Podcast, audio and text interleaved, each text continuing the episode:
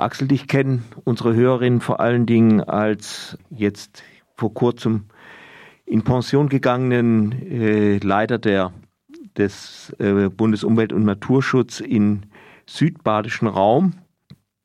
Du bist aber auch äh, Mitglied der Kreistagsfraktion des Bündnis 90 Die Grünen. Und in dieser Funktion hast du einen Brief vor zwei Tagen an, den, an das Bundeskartellamt geschrieben wegen Remondis. Kannst du das kurz erklären, um was es dabei geht?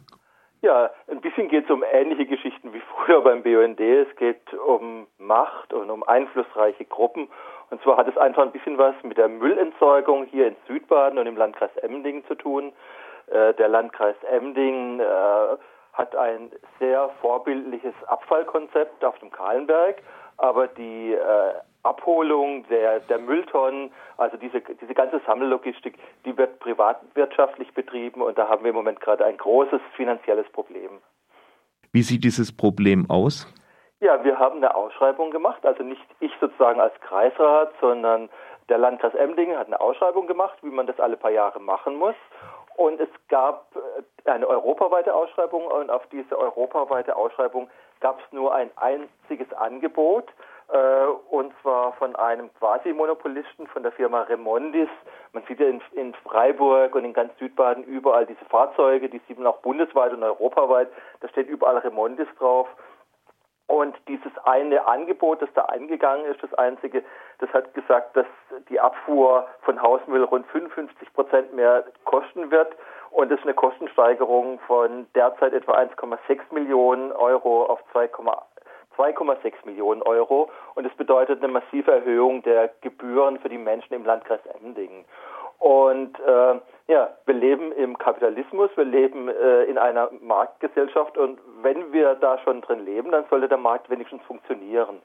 Und ich hatte den Eindruck, dass äh, an der Stelle der Markt einfach nicht funktioniert. Das heißt, wir haben da einen Monopolisten äh, europaweit und es gibt die entsprechenden Mechanismen. Es gibt das Kartellamt, das sowas untersucht.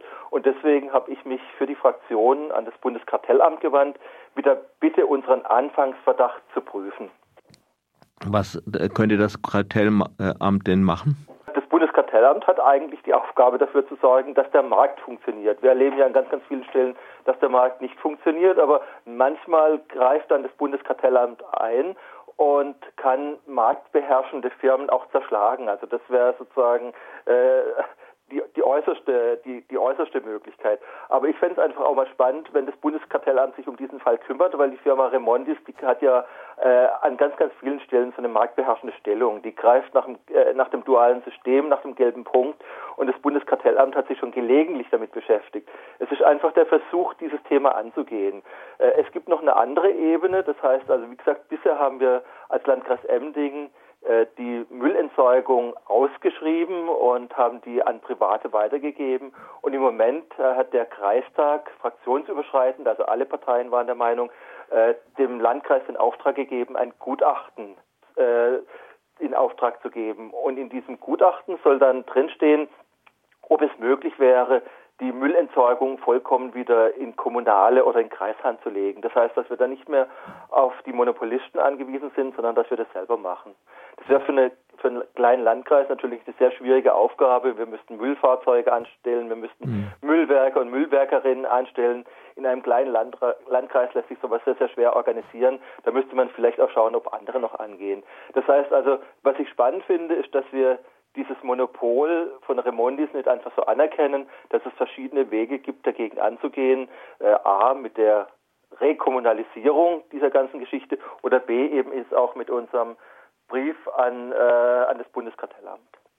Ich denke mal, so rasch werden die nicht antworten. Und du hältst uns aber auf, den, auf dem Laufenden, falls da eine substanzielle Antwort kommt.